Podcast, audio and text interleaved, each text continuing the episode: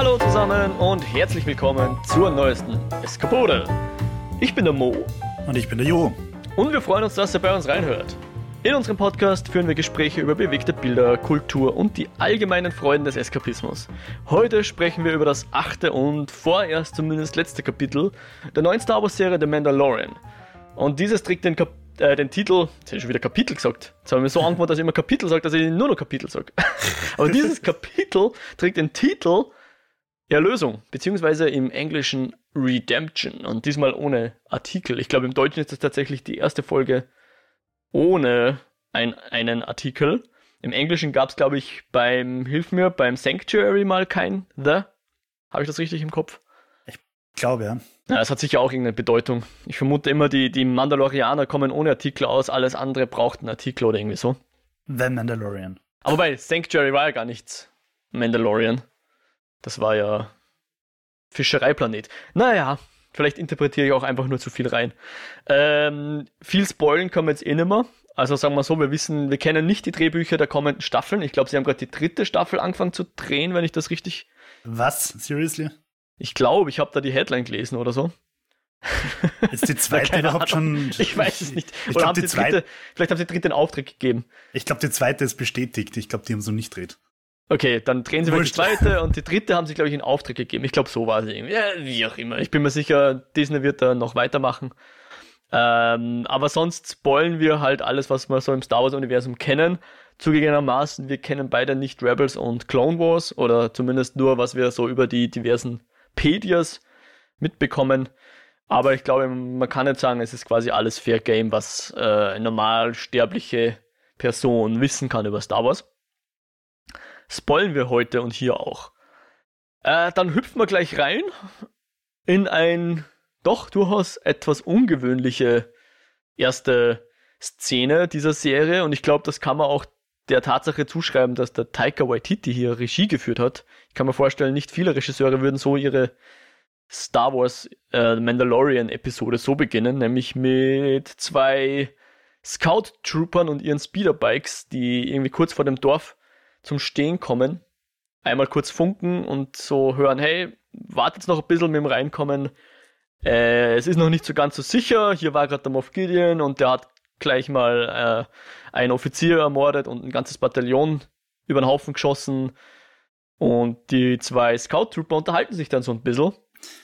Ich habe den Dialog sehr geil gefunden. Das hat mir Ja. taugt.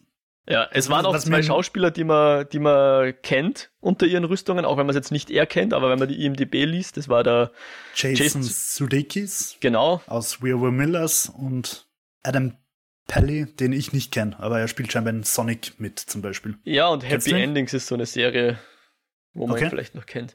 Äh, genau, Jason Sudeikis auch Kill the Boss, hat man ihn gesehen. Ja, genau, so ein Ja, Komödie- genau. beides komödiantische Schauspieler jedenfalls, die hier sich einen durchaus komödiantischen ähm, Dialog liefern. Äh, und ich glaube, es ist so das erste Mal, dass wir Stormtrooper erleben. Jetzt mal mit Ausnahme von Menschlich. Finn, genau, die menschlich sind. Äh, ist klar, sie haben sich schon das ein oder andere Mal zu Wort gemeldet, aber ich glaube noch nie so weit, dass man ihnen sowas wie eine Persönlichkeit zuschreiben hätte Ja. können. Äh, Wobei, was ja. ich finde, wodurch die Szene verliert tatsächlich, ich glaube, es ist Taika Waititi, wie du sagst, der Schmäh, ihre Zielübungen, wo einfach dieses Klischee dann, dass Stormtrooper nichts treffen, ja, wirklich bis zum Zerplatzen ausgekostet wird, weil sie da einfach zwei Meter vor sich irgendwie dieses, was war das, ein Grasbüschel oder eine Dose oder so. ja, irgendeine Dose, irgendein Müllstück. Auf jeden Fall, also da habe ich mir gedacht, so deppern muss ich sie halt auch nicht darstellen. ah, ich fand's lustig. Ja. Das war, Dieser Okay. Running Gag, der ist halt auch irgendwie. ich meine, du hast letztes Mal schon angesprochen, der Obi-Wan Kenobi, wie, wie der Luke Skywalker heimkommt und sieht, dass seine Feuchtfarm über den Haufen geschossen ist, sagt der Obi-Wan Kenobi noch so irgendwas. Nein, die Schüsse sind viel Niemand zu so präzise. gut. ja, genau. Die Sandmenschen schießen nicht so präzise.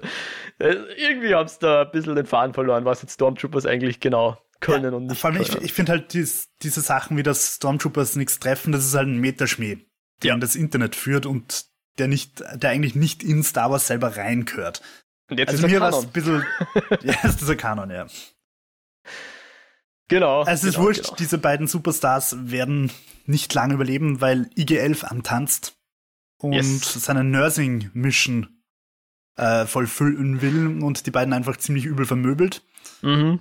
Sich Baby Yoda schnappt und auf ein Speederbike losdüst. Ich habe mir gedacht, er düst zur Razor Crest, was intelligent wäre, aber nein, er düst direkt in die Stadt voll Stormtrooper.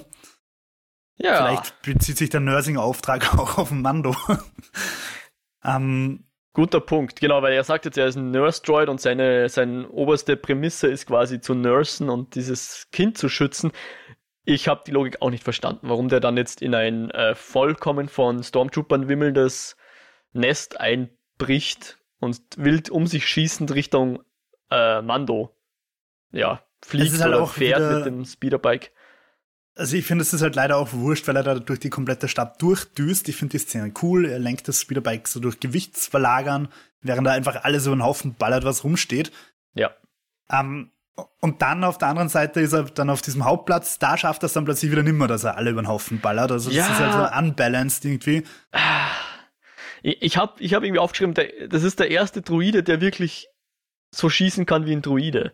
Weil wir sehen, wir haben ja in Episode 1 bis 3 und jetzt auch in den Rückblenden ähm, gesehen, es gibt Kampfdruiden und die schießen natürlich recht, auf jeden Fall, sie sind nicht vermenschlicht oder so, außer jetzt vom Körperbau, aber sie gehen einfach, ich bin der Druide und schieße alles tot. Gehen sie durch die Städte und schießen halt aber trotzdem irrsinnig schlecht einfach irgendwo in der Luft rum und treffen eigentlich selten Masse wirklich. Klasse. sie treffen eigentlich nichts. Ich weiß ja. nicht, ob das, ob das so frühe Prototypen sind oder warum diese Kampfdruiden, die diesen glaub, Namen ja nicht umsonst haben werden, einfach so schlecht treffen. Ich glaube, es ist ähm, ein bisschen wie mit, keine Ahnung, mit Technik. Ich kann, ich kann einen Laptop um 300 Euro kaufen und ich kann einen um 2000 Euro kaufen. Und Kampfdruiden brauche ich in einer großen Stückzahl, das heißt, ich nehme die billige Version. Das heißt, die haben da nicht, weiß Gott, was für zielsuchende Algorithmen, sondern die ziehen halt einen Blaster und schießen geradeaus. So Aha. wie eine Schlachtreihe im 19. Jahrhundert irgendwie. Und, In einer und Reihe vermutlich ist der Materialwert von beiden dasselbe, aber damit die Firma, die diese Kampfdruiden herstellt, die teurer verkaufen kann, sind die, haben die einfach eine schlechtere Software drauf, obwohl ja. es die Firma nichts kosten würde, bessere Software drauf Kapitalismus, Mo. Kapitalismus, Kapitalismus, genau. Wir wissen jetzt, es gibt auch Öl in Star Wars oder zumindest Treibstoff, die Realität holt das Star Wars-Universum ein. Ja, Nein, das ist natürlich jetzt deine und meine Interpretation, aber ich finde, die ist nicht ganz von der Hand zu weisen. Jedenfalls äh, der IG-11 in der Stelle ist der einzige, der es drauf hat. Ähm, ich habe es mir vor allem tatsächlich auch beim Anschauen gedacht in der Rückblende, wo du siehst, wie Mando auf, also Din Jadin auf, auf welcher Planet das ist, kann man nachher noch ein bisschen. Mandalorian ist es, ja. Bist du sicher? Er hat gesagt, er ist nicht auf Mandalorian geboren. Äh, das ist richtig, aber es ist die, der, ich bin mir relativ sicher, dass sie drüber reden, dass das, was wir hier sehen in der Rückblende, okay. Mandalore ist. Ja. Es, es macht theoretisch Sinn. Ich finde, es schaut zu sehr nach Nabu aus. Aber, das dachte ich auch, ja. Um, auf jeden Fall in der Rückblende siehst du halt, wie einer dieser großen Kampfdruiden mal so irgendwie, der macht die Luke auf, sieht den kleinen Mando da drin sitzen. Ja zieht den Blaster, wird von der Seite angeschossen, dreht sich um und schaut erstmal so, hä, was ist da los? Anstatt dass er einfach gleich darüber ballert. Das war ja. die, die, Szene, wo ich mir gedacht habe, was ist denn los mit euch Druiden? Nein, genau. Das, der IG-11 ist der einzige, der wirklich ähm, Druiden haben zwar Augen, aber ich, die haben hoffentlich auch andere Sensoren. Wenn sie ungefähr so sind wie unsere selbstfahrenden Autos, dann müssen sie dich nicht, müssen sie dich, müssen sie, müssen die sich nicht, so, dass ich es rausbringe, äh, nicht erst wohin drehen, damit sie wissen, was dort ist. Die werden hoffentlich wissen, was hinter ihnen ist. Ja. Aber anscheinend nicht, ja, anscheinend sind die einfach. Es ist einfach wirklich das, das billigste Modell. Genau. Hauptsache es geht auf zwei Beinen, das ist um, ähm, wichtig. Ich, ich habe mir überlegt, glaubst du, dass Mando den Hass auf die Druiden hat, weil die Druiden seine Eltern umgebracht haben? War das die große äh, Auflösung? Ja, ich glaube. Ich dachte, da ist noch mehr dran, aber ja, ich glaube, es ist einfach nur, weil die seine Eltern umgebracht haben, ja. Weil das, das widerlegt also auch den Dialog von der letzten äh, Folge, wo, wo Quill meint, Druiden machen das, wozu sie programmiert worden sind. Ja. Und er sagt, er hat es anders erlebt. Aber ich meine, diese Druiden auf Mandalorian offenbar, äh, oder Mandalore, glaube ich, heißt der Planet. Ja. Äh, die, die machen ja nichts, wozu sie nicht programmiert worden sind. Die haben ja keine Persönlichkeit, die rennen rum und ballern. Ja. Und anscheinend ja. sind die auch programmiert, Kinder zu erschießen. Wer auch immer das so programmiert hat. Ähm, jedenfalls, genau, der IG-11 Also nicht nur, dass der IG-11 da jetzt reinfetzt in dieses, in dieses Nest, sondern war die zweite, zweite Frage, die ich jetzt habe, ist, ähm, was genau will der Moff Gideon jetzt eigentlich? Offensichtlich der Kid, aber ja. es scheint ihm ziemlich wurscht zu sein, ob das lebt oder nicht, weil, weil ich habe nur darauf gewartet, dass er sagt, nicht schießen, er hat das Kind dabei. Aber in Wirklichkeit ist ihm das scheißegal, was mit dem Kind passiert. Ja, wobei wir ja auch schon in der ersten Folge gesehen haben, es ist ihm wurscht, ob es lebend oder tot gefangen wird. Mando hat den Auftrag gehabt, das Lebend zu fangen, IG-11 ist tot. Oder lebend oder tot zu, zu ja. liefern. Es, es muss so sein, weil alles andere würde jetzt auch sehr wenig Sinn machen. Äh, was mich Auf dann aber wieder dazu bringt, ist, warum dann Moff Gideon, wenn er schon weiß, wo das Ding ist, oder zumindest glaubt, dass es ist, nämlich in dieser Bar, warum er es dann nicht einfach aus dem All zerbombt mit seinem TIE Fighter. Wenn, wenn ihm glaub, eh egal ist, was für Leute da drin sind und ob die sterben oder nicht. Na, ich glaube, er zumindest Überreste will er schon noch haben von dem Kind. Okay. Ja, muss, und, wenn, muss. und wenn sie gegrillt sind, weil dass er den Flammenwerfer Trooper reinschickt, ist ihm ja offenbar. Stimmt, ja, genau, genau, das wurscht. war dann der nächste, wo man gedacht habe, okay, der, dem muss ihm offensichtlich wurscht sein, ob das Kind überlebt oder nicht. Wir erfahren auch hier noch ein bisschen mehr jetzt äh, über diverse Personen. Du hast schon angesprochen. Ähm, also der Moff Gideon tritt auf und weiß offensichtlich, wer da in diesem, in dieser Bar sich ver verbunkert, unter anderem eben der Grief Kagar, den er kennt. Er kennt sogar die Cara Dune of Alderan. Ja. Also die muss irgendwie erklärt, als ganz kleines so Kind dort weggekommen sind. Naja, eigentlich nicht. Ich glaube nicht, dass so arg viel Zeit ver vergangen ist. Also stimmt, wir sind jetzt eigentlich Yavin, kurz nach Episode 6, gell? Ich glaube neun Jahre nach Episode. Ah, okay. Ich bin mir nicht sicher, ob wir neun Jahre nach Episode 4 oder nach Episode 6 sind. Ja. Naja, die Zeitrechnung geht nach Yavin. Yavin ist Episode. wir geben naja, uns jetzt nicht äh, nein, nein, ja, Yavin war Episode 4, weil Endor war Episode 6. Ja. Okay. Um, ähm, ja, also es ist neun Jahre nach Yavin. Moment, Yavin? Soweit ich weiß, äh, die Zeitrechnung geht immer so vor oder nach Yavin. Aber das ist der zweite Todesstern, der in die Luft geflogen ist, oder was? Ist die Zeitrechnung, oder was? Der erste, glaube ich. Ja, der erste, okay. Okay, okay. Na, wie auch immer, e-, einige Jahre. Also ja, du hast recht, das ist keine, keine ganze Generation, die wir hier Abstand haben, sondern ähm, ja, ein paar Jahre. Äh, sie war Schocktrooper und du, du würdest jetzt vermuten, sie ist ähm, wegen, weil das Imperium Alderan in die Luft gejagt hat, ist jetzt böse und deswegen rebelliert sie, so jetzt, oder? Imperium, ja. Und deswegen hat sie sofort zugesagt, ja, natürlich bringe ich alle Imperialen um. Okay, okay. Ja, passt. Natürlich passt das noch immer nicht dazu, dass sie in der Folge 4 gesagt hat, hey, ich will das eigentlich nicht mehr machen. That wasn't what I signed up for. Ja. Aber offenbar ist sie jetzt auch wieder bereit. Und auch sie kennt Moff Gideon, der da war, der war offenbar auch irgendwie involviert in Alderan-Zerstörung oder so. Genau, oder? den kennt sie. Interpretiert? Oder sie. Also das, das Lustige ist, Moff Gideon, und ich glaube, das ist auch ein Novum im Star Wars-Universum, ist, ähm, wird beschuldigt, äh, Kriegsverbrechen also War Crimes, beziehungsweise, wie ich sagen würde, Star War Crimes. Weil, ähm, genau, das ist auch was Neues. Er, er, hat hier Kriegsverbrechen begangen und das ist offensichtlich auch im Universum von Star Wars nicht gern gesehen. Was diese Kriegsverbrechen sind, wissen wir jetzt nicht und ob die sowas wie eine Genfer Konvention haben, wissen wir, oder ich weiß es nicht. Hm. Er ist wahrscheinlich die Republik zimperlich. mehr, die neue Republik wahrscheinlich mehr als das Imperium. Um, auf jeden Fall, in, in diesem Zusammenhang sehen wir halt auch diese Rückblende, wo Baby Mando, wir erfahren seinen Namen, Din Djarin, genau. auf Mandalore oder vielleicht Naboo, aber wahrscheinlich eher Mandalore, äh, weglauft vor den Killer-Druiden. Seine Eltern sperren ihn in den Keller. Warum nicht einer der beiden Elternteile mit runtersteigt, weiß man nicht. Oder beide, es scheint genug Platz zu sein, ja. Und es wäre ja auch wurscht, weil die Druiden sowieso in den Keller schauen. Habe ich wieder mal irgendwie nicht so Great Writing irgendwie gefunden. Na. ähm, wurscht, auf jeden Fall, so, wir erfahren seinen Namen, das ist das Wichtigste.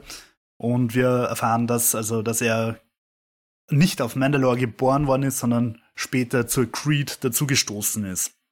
Also er ist von den Mandalorianern adoptiert worden und äh, diesen Regeln quasi seitdem folgte diesen Regeln. Genau, als äh, Foundling wie Als Foundling, genau. Also es gibt wahrscheinlich irgendwie reinrassige Mandalorianer, die cooler sind wahrscheinlich. Und dann halt. Äh, ich würde jetzt den Mandalorianern unterstellen, dass die da relativ offen sind. Ich glaube, ich glaube, weil sie, weil sie betonen es ja sogar, Mandalorian ist keine Rasse, sondern ein, wie sagen sie es, ein Creed oder ein Ja. Orden wahrscheinlich, ja. Was übrigens. Na wurscht. Ich, ich ich habe gerade überlegt, ob damit nicht Boba Fett doch auch ein Mandalorian sein könnte. Das heißt immer, Boba Fett ist kein Mandalorianer. Ah. Also aber rein nachdem vom er- Planet her, er kommt nicht vom Planet Mandalore, aber er könnte ein Ordensbruder sein. Ja, theoretisch. Theoretisch. Aber wahrscheinlich auch nicht, weil er ja der Klon vom Django Fett ist und ja. Ja. Keine Ahnung, ob sich irgendwie ein Orden um ihn gekümmert hat. Auf jeden Fall, nachdem IG-11 auf diesem Marktplatz erscheint, nützen auch Mando und Kara und Grief die Chance, um rauszugehen und rumzuballern. Es bringt im Prinzip alles miteinander nix, weil sie werden wieder samt IG-11 und Baby Yoda in die Bar hineingedrängt. Der Feuertrooper kommt, flammt alles ab. Baby Yoda macht Feuerforce-Abwendung und also dämmt das Feuer mit der Macht ein beziehungsweise schmeißt es auf den Fire Trooper zurück. Fire Trooper ist übrigens gerade meine Bezeichnung, keine Ahnung, wie der wirklich heißt. Ja, wahrscheinlich heißen sie genauso. ähm, und, und ja, dann fällt Baby, Baby Yoda wieder in Ohnmacht, wie immer, wenn er die Macht verwendet hat, weil er einfach noch zu klein und schwach ist. genau. IG-11 schneidet in der Weile das ominöse Gitter auf in die Kanalisation, weil wie jede gute Bar hat hinter einer Sitzbank ein Gitter in die Kanalisation. ähm, und äh, Mando tut sehr dramatisch von wegen Sterben und so weiter und dass er ja nicht den Helm abnimmt. IG-11 bleibt bei ihm, Kara nimmt das Baby und sie fliehen runter in die Kanalisation. IG-11 will ihm den Helm abnehmen, um ihn zu heilen, aber Mando sagt sicher nicht. No Genau. living thing have ever seen me without my helmet, bla bla. Genau, und da kommt die Eowyn und sagt, ich bin kein Mann und nimmt ihm den Helm ab. Ja. Kennt man Ah, Entschuldigung, dieses Entschuldigung, Motiv? falscher Film. Ah, mein, mein, mein Fehler, sorry. Ja, auf jeden Fall, es ist ein jetzt nicht unbedingt innovatives Motiv. Es war geil bei Herr der Ringe, jetzt ist es halt doch auch schon bekannt. Trotzdem sehen wir dadurch, also Mando lasst zu, dass ihm der Helm abgenommen wird. Wir sehen in die schmerzverzerrten Augen von Pedro Pascal, den wir natürlich aus Game of Thrones kennen. Yes. Und ich find's geil, dass er so, also geil 70er Jahre ausschaut. Er schaut einfach wirklich so aus, als, als wäre er irgendwie der kleine nerdige Cousin von Han Solo oder so. Der stolz seine VHS-Pornosammlung irgendwie präsentiert oder so. Keine Ahnung. Okay, keine Ahnung, was, was du da jetzt reininterpretierst. Aber, Aber ich hab's aber geil gefunden, dass sie den Look einfach so wirklich wie in der alten Trilogie irgendwie Ja. so, Ja. Er hat ja ein Bart, oder? ja, so einen geilen Schnauzer. Cool, super. Den macht er nur für sich. Ich finde das schön, dass er, dass er für sich selbst äh, seine, sein, wie soll man sagen, sein Gesichtshaar pflegt, weil das sieht ja niemand. ja, jedenfalls no living thing. Ja. Ähm, IG-11 macht kurz ein Heilsprühspray Ein Bacter-Infusion. Bacter kennen wir aus, aus Episode 5, wo der Luke drin rumschwimmt, nachdem ihn der Swamper verletzt hat. okay. Ist eine Heilflüssigkeit. Äh, gibt's, ich, ich hab's zufälligerweise in der, in der Wikipedia nachgeschaut. Äh, auch das sehr corporate, da, da weiß man, welche Firma das herstellt. und welches andere Medikament das abgelöst hat. Und später gab es dann auch eine Mischung zwischen den beiden Medikamenten. Ist jedenfalls eine super tolle Heilflüssigkeit, die sehr gut heilen kann. Und das merken wir auch hier. Er kriegt es quasi injiziert ins, in den Kopf und das heilt seinen Kopf und seine Gehirnerschütterung oder was auch immer der da genau für eine Verletzung hatte. Er Weil eigentlich wurde er geblutet. an der Schulter getroffen, oder? Ah, pff. Bakter ist super, das. Genau. Genau. Äh, und äh, der IG-11 nimmt ihn dann so mit nach unten in diese Kanalisation und sie holen dann auch mit den anderen auf, also zu, zu Kara und ähm, Grief und natürlich Baby Yoda.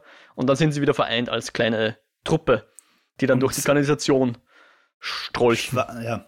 Die die Idee wäre, dass sie die Mandalorianer finden, die sie zur Razor Crest eskortieren sollen. Erstmal irren sie ein bisschen unnötig in der Kanalisation rum, weil die sehr verwirrend ist. Dann finden sie doch recht schnell irgendwie. Aber sehr gut gepflegt, muss man sagen. Mhm. Also manche Leute würden gern so wohnen, wie es dort in der Kanalisation ausschaut, Ja, würde ich ja. mal un- unterstellen. Ne? Irgendwie hat sie mich so stark an den Raumschiffgang aus der sehr unrühmlichen Episode 6 erinnert. Ich glaub, ist das dasselbe Set gewesen? Wurscht. Sie finden auf jeden Fall diese Schmiede Genau. äh, und einen Helmberg. ja, Rüstung Ma- überhaupt, ja. Mando ist empört und beeft ein bisschen Grief an, weil er meint, dass der dafür verantwortlich ist. Grief sagt, hä, das sind überall Sturmtruppen, das war nicht ich. Und dann kommt die Schmiedin, die wir schon kennen, Emily Swallow, die Schauspielerin, mhm. ähm, und sagt, na, na, das war nicht der Grief. Wir haben gewusst, worauf wir uns einlassen, als wir unser Versteck verlassen haben. Mhm. Ich bleibe jetzt noch da und verlasse mein sinkendes Schiff nicht und gieße dann auch ein bisschen mit meiner Schmiede ein und so weiter. Genau, also sie will, glaube ich, das Back da wieder einschmelzen, ne? Hätte ich so ja. verstanden. Hm.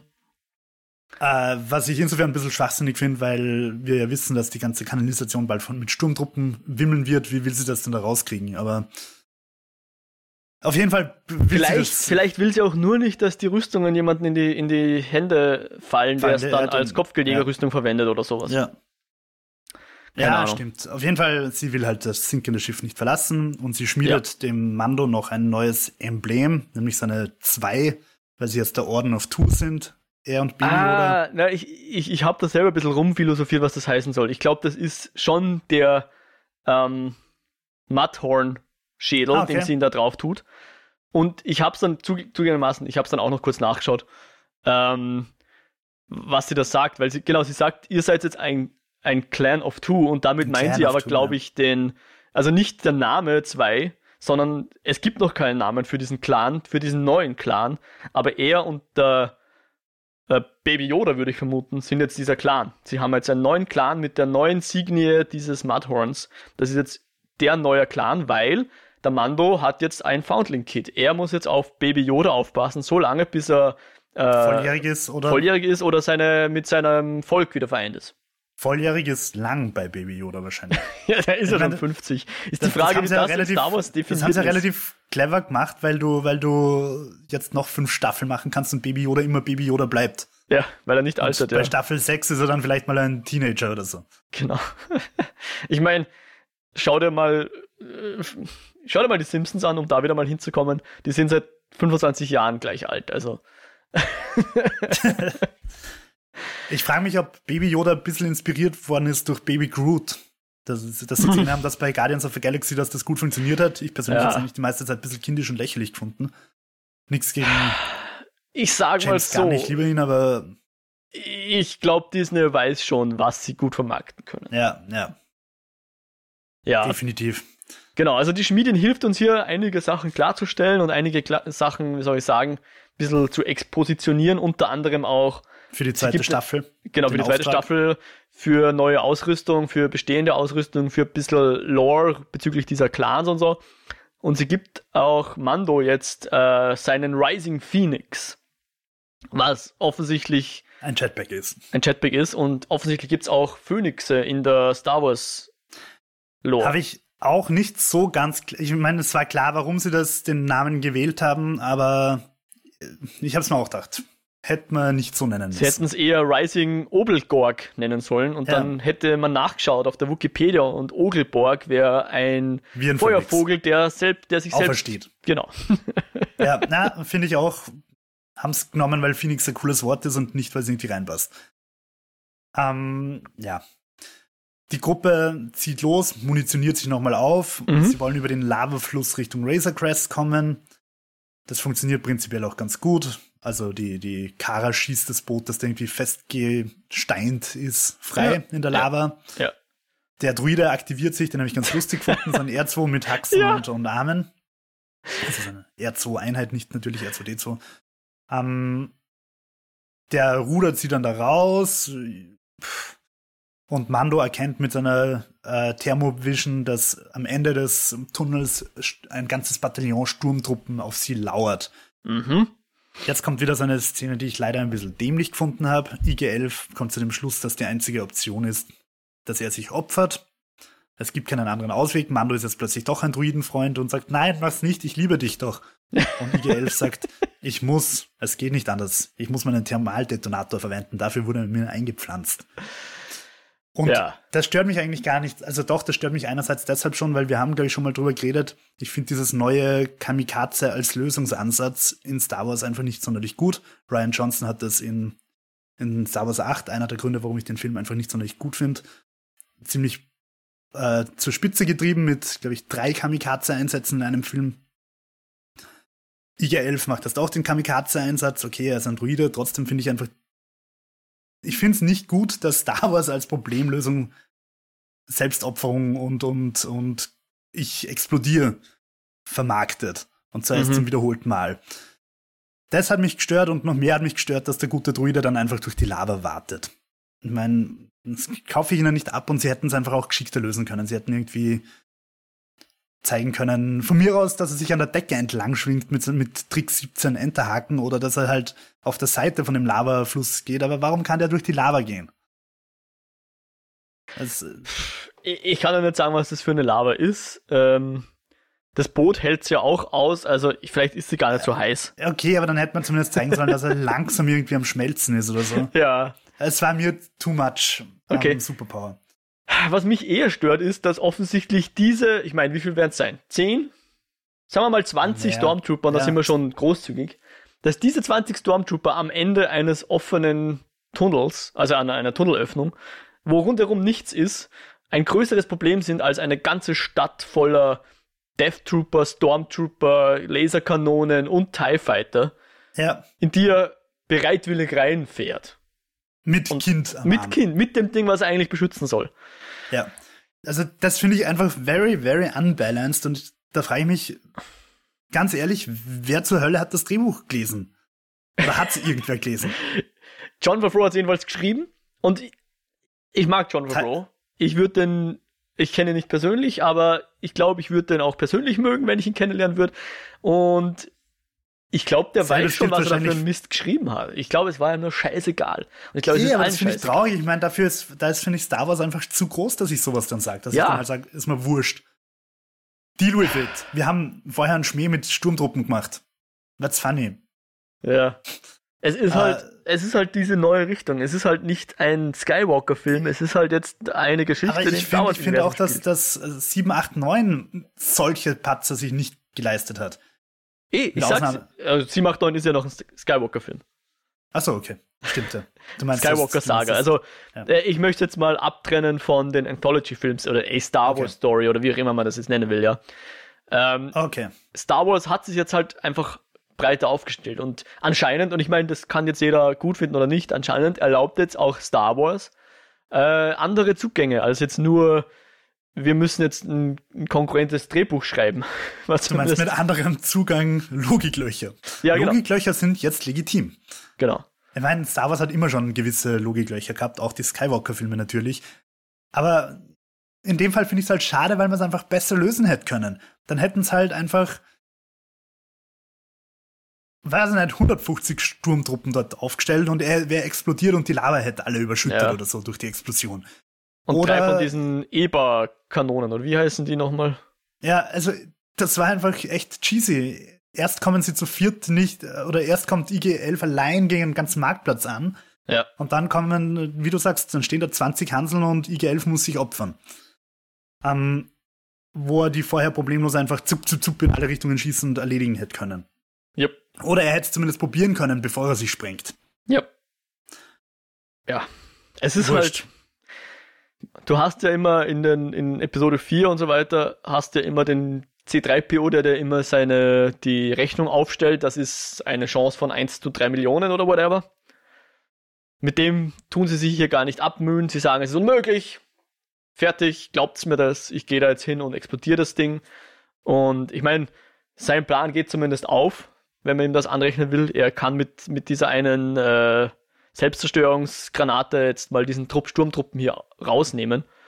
Und wir verabschieden uns jetzt Tränen überströmt von IG-11. Der ja. Nursing-Druide, der auch ein Killer-Druide ist, der immer noch irgendwelche Manufacturer-Overrides hat, die dann, ja, whatever, angeblich in Logik. Werkeinstellungen. Genau, Werkseinstellungen äh, die angeblich Logik haben und die Logik ist, ist überlagert von der Logik und deswegen ist das die einzige Möglichkeit, wie er sieht, wie er diese, wie er jetzt das Baby Yoda rettet, was er gerade so, so grandios in Gefahr gebracht hat, indem er da in die in die Stadt, Stadt reingeflogen ist. Weil, ja. ohne Scheiß, ja, ich, ich muss ja voll zustimmen. Er hätte einfach zu Razor Quest fliegen oder also mit einem Speederbike fahren sollen und abhauen. Fertig. Auftrag ja, erfüllt. Oder mit, mit Baby Yoda im Schiff und der Razor Crest über die Stadt fliegen und einfach von oben herab alles niederherzen. Genau, auch das. Wobei selbst das, ich meine, wenn das, das hängt jetzt davon ab, was ihm der Quill programmiert hat. Wenn er ihm einprogrammiert ja, hat, du musst auch Mando beschützen, dann hätten sie uns das bitte sagen sollen. Oder, oder ich meine, wir wissen halt auch nicht, ob, ob äh, er überhaupt die Razor Crest starten kann, ob er die ob er den Fingerabdruck-Scan-Code oder so hat. Stimmt, es wäre trotzdem noch besser, er würde sich auch in die Wüste begeben oder in irgendein anderes Dorf, als in dieses eine Dorf, was voller Sturmtruppen ist. Ja, also. Ja. Aber, ich muss zumindest zugute halten, es hat zu einer sehr schön inszenierten Folge geführt, oder? Also ich fand, der Taika Waititi hat die, die Action hier ganz geil inszeniert. Es war schon ziemlich, ziemlich filmisch und sehr, hat gut ausgeschaut. Ja, es hat gut ausgeschaut, aber eben solche Sachen, also dieses Unbalanced, reißt es für mich dann halt echt ein bisschen raus, dass er, dass erst sind irgendwie Death Troopers plus Flame Trooper plus äh, iWeb, Heavy, ja. Re, äh, äh, Heavy Repeating Blaster und so weiter überhaupt kein Problem. Und dann plötzlich sind aber halt 20 Standardsturmtruppen ein großes Problem. Gut, wir sind da draußen, wir haben uns, wie du sagst, tränenreich verabschiedet. Ich habe ich hab mich nicht tränenreich verabschiedet, weil ich mich noch immer geärgert habe, dass das passiert ist. Und dann düset herbei ein Moff Gideon in, einem, in seinem Outland TIE Fighter. Blaster, Blaster, Baller, Baller. Sie schießen auf ihn er schießt auf sie, es passiert genau gar nichts vor lauter Schießen. Ähm, genau. Und, und hier wieder der Punkt, es scheint ihm scheißegal zu sein, ob Baby Yoda überlebt oder nicht. Ja, stimmt. Vielleicht will er ja wirklich nur essen, wie einer der beiden Sturmtruppen angedeutet hat. um, und ähm, bereits vorgebraten durch TIE Fighter Blaster. Mando verwendet den Phoenix Rise, schnallt sich das Jetpack um, obwohl er eigentlich vorher versprochen hat, dass er noch viel üben und trainieren wird damit. Düst hoch hängt sich an den TIE Fighter, ich habe die Szene ganz cool gefunden, mhm. schwingt hinter dem Ding her, klettert auf ihn rauf, versucht Detonatoren anzubringen, aber Moff Gideon fliegt Saltos und, und Korkenzieher und versucht ihn abzuschütteln, aber Mando lässt sich nicht abschütteln und er bringt schließlich doch die Detonatoren an und sprengt einfach den einen Flügel von dem TIE Fighter und Moff Gideon stürzt ab. Nicht in den Tod, wie wir spekuliert haben, weil wir brauchen ihn ja für eine zweite Staffel. Also du meinst, wir haben nur, ich weiß nicht, wer die siebte Folge nicht gehört hat, unsere Spekulation war die, dass Moff Gideon Überleben nicht wird. sterben wird. Genau. Genau, weil er einfach zu sehr als neuer Bösewicht eingeführt worden ist. Er stürzt ab, aber wir haben in diesem Moment schon vermutet, dass er das überleben wird. Abgesehen davon überlebt ja jeder so einen Absturz. Siehe Poe und Finn. Also TIE Fighter halten vielleicht nicht viel aus, aber ich glaube, sie haben einfach gute Airbags. Also Wahrscheinlich, das sind so die Volvos unter den interga intergalaktischen Schiffen. Ja. Und äh, das war's dann im, im Endeffekt. Kara sagt, ich bleib da, der Planet ist geil. Mando sagt, ich habe Besseres zu tun. Grief sagt, hey, ihr könnt beide wieder in die Gilde, aber sie trennen sich einfach. Und Baby Yoda und Mando fliegen in den Himmel. Genau, und sie haben jetzt vor, fünf Staffeln lang das Volk der Yodas zu finden. Vermutlich, ja. Und äh, werden auf dem Weg dorthin sicher ganz galaktische Abenteuer erleben. Mhm. Voller Logiklöcher und Fast Travel und ein, ein, ein Hyperraumsprung dauert immer genauso lang wie ein Dialog. Genau. Und Exotic of the Week und äh, dem A-Team. Ja, das klingt das alles eigentlich schlechter, als, es, als ich es meine. Weil eigentlich prinzipiell habe ich die Serie sehr unterhaltsam gefunden. So nach, nach acht Folgen muss ich sagen, ich glaube, ich habe sie nicht wirklich gut gefunden, aber durchaus entertaining. Äh, wurscht, gehen wir aufs Fazit noch, nachher nochmal ein. Kurz zum Finale. Javas kommen, wollen den TIE Fighter plündern. Und es kommt ein Lichtstrahl heraus und Moff Gideon schneidet sich aus dem TIE Fighter raus mit einem schwarzen Laserschwert. Und ich habe mir gedacht, oh, wie treffend, ein Schwarzer mit einem schwarzen Laserschwert. Aber tatsächlich ist, also meine, meine böse Unterstellung, dass das der, äh, so ist, hat sich als falsch herausgestellt weil es handelt sich dabei tatsächlich um den Dark Saber, der schon sehr oft vorgekommen ist in diversen Rebels und Clone Wars und so weiter und so fort. Und der Dark Saber ist von, vom ersten Mandalorianer, der den ersten Orden gegründet hat, konstruiert worden und hat zum Tod vieler Jedis geführt. Also der, der Dark Saber ist, also der ist sehr kanonbeladen Aha. und eine mächtige Waffe. Und der Jedi-Orden hat den dann auch lange aufbewahrt, bis ihn dann Mandalorianer wieder gefladert haben und damit geruled haben, weil so ein Symbol der Macht ist. Und wie dieser Darksaber jetzt in die Hände von Moff Gideon kommt, weiß man nicht. Aber es ist auf jeden Fall ein, ein wichtiges und ein bedeutsames Stück äh, Star Wars Geschichte. Mhm. Und Warum der mhm. tatsächlich einfach die Form eines Säbels hat, sei dahingestellt. Ich habe Bilder aus, aus diversen animierten Serien gesehen. Der schaut tatsächlich in der Serie noch viel mehr nach Säbel aus, nach Lichtsäbel. Ja. genau, aber das ist noch ein guter Punkt. Die Mandalorianer sehen sich oder sehen die Jedis als ihre Feinde. Ja. Und das ist interessant, weil mir kommt vor, beide haben so ein gewisses Ethikkonstrukt, beide sind jetzt nicht die klassischen, ich sag's mal, Sith. Ich bin der böse Bösewicht und mach, mach alles tot und kaputt und ich bin böse, schau auch böse aus, sondern sowohl Jedi als auch Mandalorianer haben irgendwie so das, was wir als, als keine Ahnung, die guten Helden Tropen äh, auf sich geheftet, würde ich meinen. Ja. Und da bin ich jetzt schon gespannt, wie das ablaufen kann in Zukunft. Hey, ich ja, keine Ahnung. Ich bin vor allem gespannt, ob das Volk von Yoda noch entdeckt wird. Weil dann frage ich mich, hat es nicht mal geheißen, Yoda ist der Letzte seiner Art? Und ich glaube, das macht ja The Child so wertvoll. Also ich, wenn, wenn man im Kanon bleibt, dann glaube ich, dürfen sie eigentlich das Volk von Yoda nicht finden. Weil es das nicht mehr gibt, meinst du? Oder das Volk von Yoda hat sich einfach von Yoda abgewandt, weil Yoda so irgendwie der ungute Onkel ist, mit dem keiner zu tun haben will. Wer weiß es. Aber ich bin gespannt, wie es weitergeht. Und wenn, wenn sie das Volk von Yoda irgendwann zeigen, würde es mich eigentlich einfach interessieren, wie sie das darstellen. Ob das dann so Evox sind, die irgendwelchen Hütten wohnen oder ob die super technologisiert sind, keine Ahnung. Ich bin mhm. gespannt, was, was sie mit ihnen machen, wenn sie was mit ihnen machen. Ähm, ja. Wie hat dir diese Episode gefallen? Ähm, ich muss sagen, erstaunlich gut. Also ich glaube, ich habe, das ist, das ist halt was, was ich mir mit Episode 8 nicht ganz geschafft habe, obwohl ich, wie ich es eh schon ange also öfters mal gesagt habe, mit Episode 8 konnte ich mich im Nachhinein mehr anfreunden, weil ich äh, anerkennen konnte, was der Ryan Johnson da probiert hat. Äh, er wollte ein bisschen das Star Wars-Universum demokratisieren und weniger, also weggehen von diesem auserwählten Mythos, was ich gut fand, grundsätzlich. Aber ich fand auch hier einige Logiklöcher drin im Episode 8. Also zum Beispiel, dass äh, wenn ihnen der Treibstoff ausgeht, dann können die anderen aufholen, obwohl im Universum eigentlich nichts da ist, was dich bremst. Also wenn dir der Treibstoff ausgeht, dann fliegst du einfach weiter mit derselben Geschwindigkeit wie vorher. Ja. Solange du nicht von irgendwas gebremst wirst. Und solche Sachen, o ja. Also deswegen, oder, ich bin ja. kein Freund von einfach mal Logiklöcher verzeihen. Ja.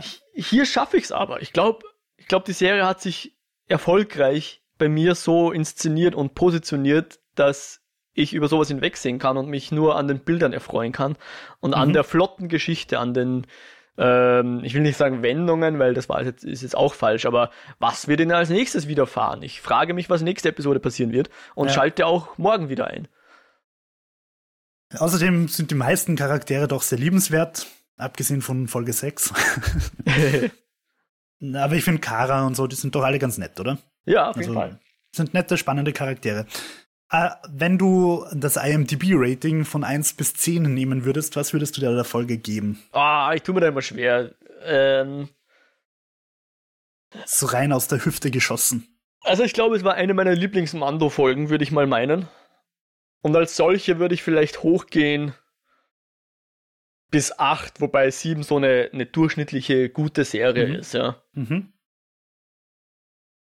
Mando hat bei 13.087 Votings, also die Chapter 8, ja. eine Wertung von 9,4. Ja, was ich vollkommen überzogen finde, weil ich glaube, das ist, da sind wir in Bereichen von vorletzter Episode Breaking Bad, oder? Ja. Oder also hat die überhaupt eine 9,9, eine 10? Ich weiß es nicht mehr, hab, hab schon lange nicht mehr nachgeschaut, aber nein. Also, nett, dass ich nicht anerkennen kann, was sie hier geschaffen haben und dass es cool ist und dass es äh, definitiv, wenn ich, ich glaube, wenn ich vor zehn Jahren so eine, so eine Episode Fernsehen, wenn man es jetzt mal so nennen will, gesehen hätte, dann wäre ich begeistert gewesen. Ja, was heutzutage schon möglich ist. Ja. Einfach technisch und was man inszenieren kann und welche Leute man gewinnen kann für solche Serien, äh, ist beeindruckend, ja. ja. Aber dazu ist das Drehbuch zu schwach, dass, dass ich dem irgendwie mehr geben würde als acht. Also es macht eh ja. alles richtig, außer dem Drehbuch mehr oder weniger, aber es gehört halt ja. für mich schon noch dazu. Ich würde auch sagen, also dass die Serie mit einer, wenn wir eine, eine 8 geben, ganz gut aussteckt, eigentlich. Ähm, ja. Ich habe Spaß gehabt dabei. Es war amüsant zu schauen. Ich kann auch schlucken und sagen, okay, über diese Logiklöcher zwecks der Dramaturgie hinwegsehen.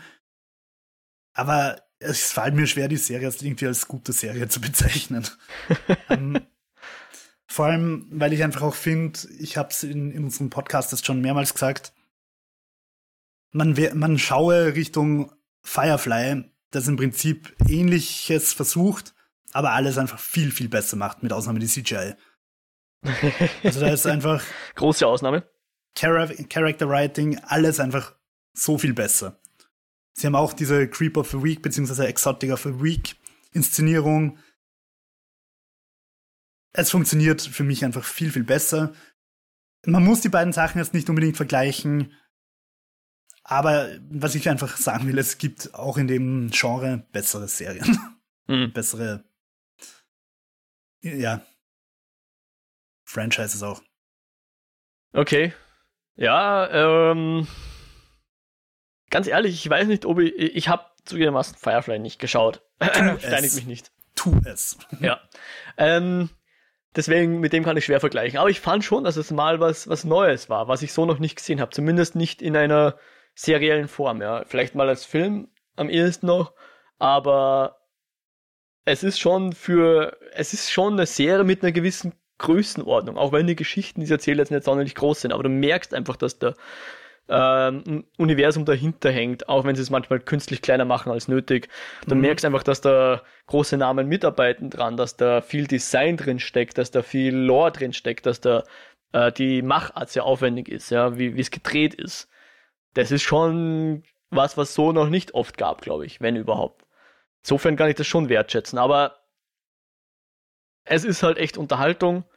Ähm, was, was ich mich ein bisschen, was mich ein bisschen eher dran nervt, ist, dass sie bestehende Lore zum Teil angreifen. Also ich bin jetzt nicht der oberpenible, oh, aber in Sekunde 14 von Film sowieso, da wurde eindeutig festgelegt, ja, das. Ja. Aber irgendwie finde ich mich dann trotzdem wieder in, die, in, dieser, in dieser Rolle wieder unter anderem jetzt ich, in diesem Podcast, weil sie halt irgendwie unnötigerweise Druiden-Lore jetzt nehmen und neu aufrollen oder überhaupt mal aufrollen. Ich habe ja. überhaupt kein Problem damit, wenn das nicht erklärt wird und wenn sich jeder seine eigene sein eigenes Hirngespinst da zusammenreimen kann, wie Druiden jetzt genau programmiert werden und gebaut werden. Aber wenn sie es dann so aufdröseln und hier eine ganze Montage bieten, wie man, ja. wie man how to reprogram your droid, dann verstehe ich es nicht. Wenn sie es einfach weglassen ja. würden, dann wäre würde ich viel, würde ich das viel bereitwilliger schlucken.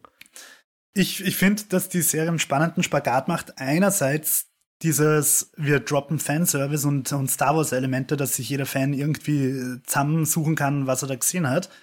Und das, finde ich, macht tatsächlich auch einen der Reize der Serie aus. Aber das, was du gerade ansprichst, ist eigentlich der Grund, warum ich glaube, dass die Serie am ehesten zu genießen für Leute ist, die mit Star Wars nichts anfangen können. Die bisher hm. noch kein Star Wars geschaut haben. Für die ist es, glaube ich, nett zum Reinkommen, als Einstiegsdroge. Es ist Weil halt, die sich halt über, über solche Sachen wahrscheinlich nicht aufregen und nicht wundern. Ja. Es ist halt auch ein bisschen erwachsener, das Ganze. Äh, weniger Märchen, also weniger ein Familienfilm. Ich finde nicht, dass Star Wars ein Kinderfilm ist per se, aber ein Familienfilm würde ich mal meinen. Also wo man seine, auf jeden Fall seine Kinder von zehn Jahren aufwärts problemlos mitnehmen kann. Das würde ich jetzt aber bei Mandalorian nicht sagen. Ich glaube schon, dass es eher für 16 plus Zielgruppe ist. Ja, hm. Weiß ich, ja.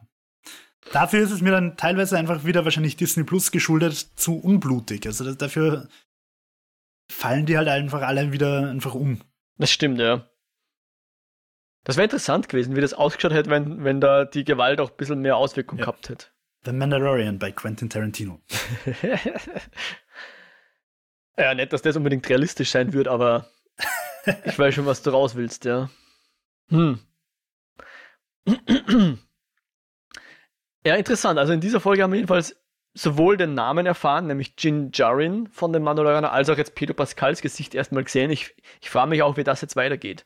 Ob man jetzt sein Gesicht öfters sieht, aber er ist ja nach naja. wie vor noch unter der Regel gefangen, dass kein lebendes Ding sein Gesicht sehen da darf. bin ich mir nicht sicher. Nachdem er ja jetzt ein, ein eigener äh, Orden ist. Orden ist, kann er seine eigenen Ordensregeln aufstellen. Mit Blackjack und Nutten. Mhm. Mindestens. So wie wir Disney Plus halt kennen. äh, okay. Ja, vielleicht. Ich glaub's nicht. Ganz ehrlich, ich glaub's nicht. ich glaub's nicht. Weil ich glaube, sonst wäre das Erste, was er gemacht hätte, dass er seinen Helm abnimmt, sobald die Luft rein ist. Bist du gespannt auf Season 2 oder sagst du eher so, pff, ist mir eigentlich wurscht? Ich werde ich definitiv schauen, aber ich glaube, bis dahin werde ich auch mein Disney Plus Abo wahrscheinlich eher wieder ruhend legen. Würde ich mal vermuten. Äh, ich muss sagen, ich, ich versuche mich momentan, oder wir versuchen uns, meine Freundin und ich, einmal in der Woche so ungefähr dazu zu zwingen, was auf Disney Plus zu schauen, damit sich das Ganze auch irgendwie auszahlt. Nicht, weil es schlecht ist, der Disney-Content ist großartig. Nur, es ist halt irgendwie, man will halt trotzdem nicht jeden Tag Dornröschen oder Küste Frosch oder Frozen oder was schauen. Mhm. Und wir haben halt zum Beispiel gestern Küste Frosch geschaut. Disney-Filme sind großartig, die wissen schon, was sie machen, aber trotzdem tendiere ich halt eher zu Prime und, und Netflix, weil die halt einfach erwachseneren Content haben. Mhm. Und theoretisch hätte Disney den ja. Die haben sich ja mit 20th Century Fox Alien und so weiter zusammengekauft. Ja. Also, oder, und alles, was sie halt machen, ist Avatar und, und die, und die X-Men-Folgen, äh, Filme. Ja, die Marvel-Filme sind zum Teil auch. Ja, ja. Aber, aber, ich weiß nicht, ob sich Disney Plus nicht einen Gefallen tun wird, wenn sie trotzdem auch irgendwie so von mir aus mit Kindersicherung einen Reiter mit erwachsenerem Content. Ja, ja der Ton Content ist tatsächlich nicht sehr, sehr breit aufgestellt. Er ist halt wirklich für unter 16-Jährige. Ja. Oder zumindest geeignet für unter 16-Jährige. Ja. Ich würde sagen, Disney-Filme sind für alle Altersgruppen, aber sowas wie El Hoyo, der Schacht oder Haus des Geldes wirst du halt auf Disney Plus nicht finden. Jupp. Jupp, jupp, jupp. Oder eine reine Dramaserie aller Better Call Saul oder sowas, ja. Ja. Definitiv. Ähm, aber weißt du, ich bin Mandalorian zumindest für eins dankbar, dass es uns einen Trittstein gegeben hat in unseren neuen Podcast, den wir hier gemeinsam machen konnten. Und ich bin dir sehr dankbar, Jo, dass du dir die Arbeit gemacht hast, da nach jeder Folge äh, zu recherchieren, niederzuschreiben, was uns dann beim Podcast aufnehmen auf jeden Fall geholfen hat, dass du da die Hintergrundinfos anbieten konntest. Dafür möchte ich auch mal Danke sagen an der Stelle. Danke, gerne. Ich muss sagen, es hat mir auch Spaß gemacht. Also es war erstens eine schöne, äh, ein schöner Eskapismus zu meiner Masterarbeit. um, ähm, und zweitens, ja, das war eigentlich für mich das Reizvollste in der ganzen Serie, eben diese ganzen Dinge zu äh, ergründen und erkunden. Ja. Ja, manchmal macht es ja auch Spaß, Sachen eben zu kritisieren im Sinne von schlecht zu finden. Macht ja manchmal auch ganz guten Content bin, zumindest. Ja, bin ich, ich bin eigentlich eher nicht so der Fan davon, so von diesen Dingen zu kritisieren. Ich wiederhole mich gern. Ich behaupte, dass Kritiker niemals so viel geleistet haben wie der Typ, der das Catering für Fifty Shades of Grey auf den Tisch gestellt hat. um, ähm, und ich, was ich damit sagen will, Kritiker tun sich halt leicht. Die, die machen da die Arbeit, selbst bei so unter Anführungszeichen schlechten Dingen wie Fifty Shades of Grey, die von allen gehasst werden, machen sich Kritiker leicht, das zu zerreißen, während da trotzdem viele Leute sau viel Arbeit reingesteckt haben. Und das, das ärgert mich immer ein bisschen so. Die Kritiker kommen ins Kino, wissen vorher schon, dass sie den Film scheiße finden werden, haben den Text wahrscheinlich auch vorher schon geschrieben, sitzen da, lassen sich die, die Kinofilmprojektoren auf den Bauch strahlen unterhalten sich nachher noch mit den anderen Kritikern, gehen heim und haben einen geilen Job, weil sie einfach fürs Filmschauen bezahlt werden im Idealfall. Und ich tue mir einfach wirklich schwer, so äh, die Werke von Leuten, die einfach viel Energie und Zeit und, und Kreativität und, und auch Geld und alles da reingesteckt haben, dann so zu zerreißen. Das mache ich eigentlich ungern. Aber bei Mando jetzt finde ich es halt schade, weil ich mir einfach denke, man hätte noch mehr rausholen können. Es war nett und unterhaltsam, aber wenn sie halt erst aufs Drehbuch auch noch ein bisschen geschaut hätten, dann hätte es halt auch nicht nur, wie wir sagen, eine 8 von 10 werden können, sondern tatsächlich eine 9 von 10 oder eine 9,5 von 10. Ja, schön, dass du das an dieser Stelle sagst, Jo. An der Stelle kann man auch nochmal verweisen an den großartigen Pixar-Film, der glaube ich auch auf Disney Plus ist, Ratatouille, der sich ja sehr eingängig mit dem Thema Kritik beschäftigt. Also da gibt es einen sehr schönen Monolog, den da, äh, wie heißt der Kritiker in dem Film am Ende dann hält? Ich kann mich kaum an Ratatouille erinnern. Jo, dann solltest du dir unbedingt, nachdem wir hier fertig sind, zumindest diese Szene anschauen. Die kommt gegen Ende des Films, wo es genau um das Thema geht. Äh, Kritiker und, und Kreativität und äh, etwas machen und jemand, der das kritisiert. geht genau darum. Ich habe es jetzt auch nicht aus dem FF auswendig im Kopf, aber ich weiß, die widerspiegelt ungefähr das, was du gerade zum Besten gegeben hast. Okay. Wahrscheinlich nicht ganz so eloquent, aber durchaus anhörenswert. An dieser Stelle möchte ich einfach mal einen Shoutout an den Catering-Dude von Fifty Shades of Grey geben. Applaus, Applaus, genau. Ähm, ja, cool. Aber wie schon erwähnt, das war jetzt unser erster, unser, unser Einstieg in diesen Eskapismus-Podcast, in die Eskapoden. Äh, wir haben uns natürlich ein bisschen ein Thema ausgesucht, was jetzt nicht so weit weg ist von dem, was wir bisher gemacht haben. Wir haben ja vor allem Game of Thrones besprochen, danach auch noch äh, Witcher. Äh, deswegen haben wir, genau, die Comic-Con, haben wir uns mal so ein bisschen ein Thema ausgesucht, mit dem wir schon ein bisschen und wissen, worauf wir uns einlassen. Aber wir haben ja diesen Podcast nicht umsonst aus der Taufe gehoben, weil wir ja auch durchaus uns breiter aufstellen wollen. Wir wollen ja auch zukünftig andere Sachen machen. Äh, und hoffen natürlich, dass ihr, liebe Zuh Zuhörerinnen und Zuhörer, uns da gewogen bleibt und äh, ein Abo dalasst. Wir werden wahrscheinlich als nächstes ähm, einen kleinen Rückblick machen auf die Corona-Zeit und was wir so an Medien konsumiert haben in dieser Zeit. Sollten wir hoffentlich bald mal rausbringen, weil sonst ist es eh nicht mehr relevant. Wobei uns natürlich das Freude bereiten wird, wenn dieses Thema nicht mehr relevant ist, aber ich fürchte, es ist noch ein bisschen relevant. Ähm, und wir wollen natürlich da auch unseren Beitrag leisten, euch zu unterhalten, wenn ihr drinnen sitzt oder in Isolation draußen spazieren geht und jedenfalls Abstand hält und nicht ins Kino geht und nicht an äh, Orten mit vielen Leuten euch trefft, dass wir das auch irgendwie unterstützen mit unserem Podcast, auch wenn das nicht der ausgemachte Sinn davon ist, eh klar. Ich denke, man könnte auch dazu aufrufen, durchaus Themenvorschläge zu bringen, oder? Sehr gern, sowieso. Also grundsätzlich Feedback und Fragen zur, zur Show, zu den Episoden. Wir freuen uns drüber. Ihr könnt uns gerne äh, kontaktieren, entweder per Mail, eskapoden.kinofilme.com oder hinterlasst uns einen Kommentar auf der Website. Die Website ist kinofilme.com slash eskapoden oder slash podcast. Wir könnt uns auch auf Twitter erreichen, da sind wir at eskapoden und natürlich findet ihr unseren Podcast-Feed bei Apple Podcasts, beziehungsweise wie es früher geheißen hat, iTunes, bei Spotify und natürlich als RSS-Feed für eure Podcatcher zum Abonnieren. Wir würden uns sehr freuen.